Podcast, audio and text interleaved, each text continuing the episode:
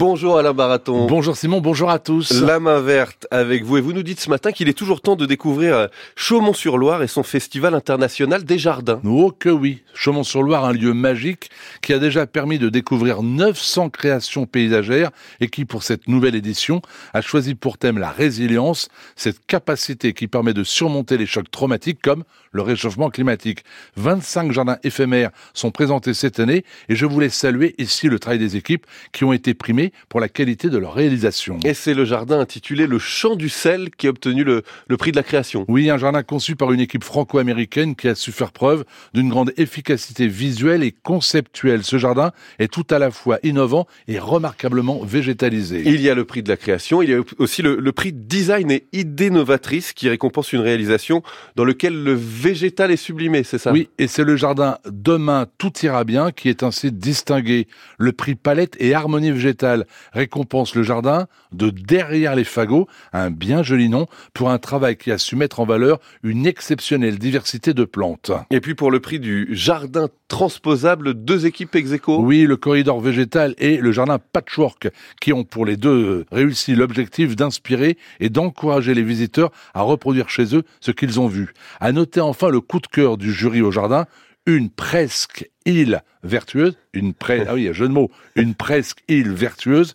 Et mon coup de cœur à moi, eh bien, il est tout simplement adressé à toutes les jardinières et jardiniers qui ont montré une fois encore combien ils sont talentueux. Je rappelle que le Festival international des jardins de Chaumont-sur-Loire est ouvert jusqu'au 5 novembre, que c'est un formidable espace avec un château sublime, une vue sur la Loire grandiose et qu'il n'y a pas que le Festival des jardins. Il y a un musée, il y a un hôtel, il y a, il y a de quoi passer une journée merveilleuse. À Chaumont-sur-Loire, donc. Les questions des auditeurs. Alain, question de Bastien qui vous demande s'il doit supprimer les branches mortes sur des arbustes. Moi, j'ai tendance à le faire pour deux raisons. Pour des raisons esthétiques, parce qu'on n'est pas en pleine nature, on est chez soi. Quand on a des branches mortes, c'est pas très joli. Mais le, la branche morte signifie que le bois, eh bien, ne vit plus. Le bois qui ne vit plus peut pourrir. Et le bois qui pourrit peut attirer les champignons. Donc, pour éviter que les champignons ne s'installent dans la ramure du végétal, autant supprimer celui-ci avant que l'on constate les dégâts. Elle veut savoir si elle fait bien de mettre de l'engrais, car elle se demande si ça favorise ou non la venue des pucerons. Eh bien oui, c'est vrai que mettre de l'engrais favorise la venue des pucerons, et je vous explique pourquoi, et c'est tellement logique. Quand vous mettez de l'engrais, vous donnez de la nourriture à la plante et l'encouragez à se développer. Comment remarque-t-on qu'une plante se développe? Simplement, elle allonge ses tiges et elle produit davantage de feuilles. Et toutes ces jeunes feuilles, toutes vertes, toutes tendres, eh bien c'est ce que je recherche justement les pucerons. Elles viennent pas généralement se nourrir des vieilles feuilles un peu coriaces. Non, non, c'est la jeune petite pousse verte qui l'intéresse. Plus il y a d'engrais, plus il y a de pousses, plus il y a de pousses, plus il y a de pucerons. La suite est logique.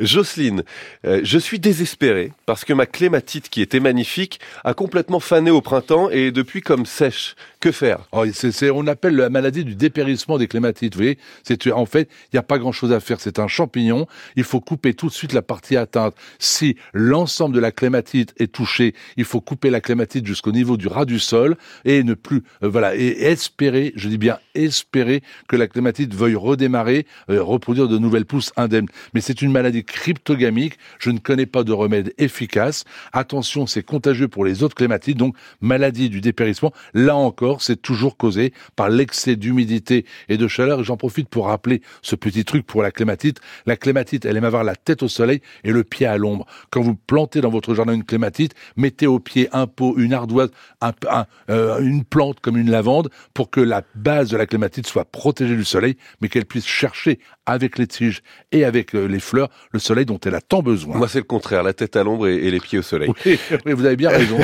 Alain Baraton, c'est un autre Alain qui vous pose cette question. Quelle est la maladie qui troue et déforme les feuilles des fuchsias? C'est assez amusant, mais dès l'instant qu'on parle de déformation ou de trou dans une plante, on pense tout de suite à une maladie. Et si c'était une bestiole, si c'était la punaise, ah. une punaise tout simplement des jardins, eh bien qui, elle, vient se nourrir des fuchsias, donc pas la peine d'acheter les produits.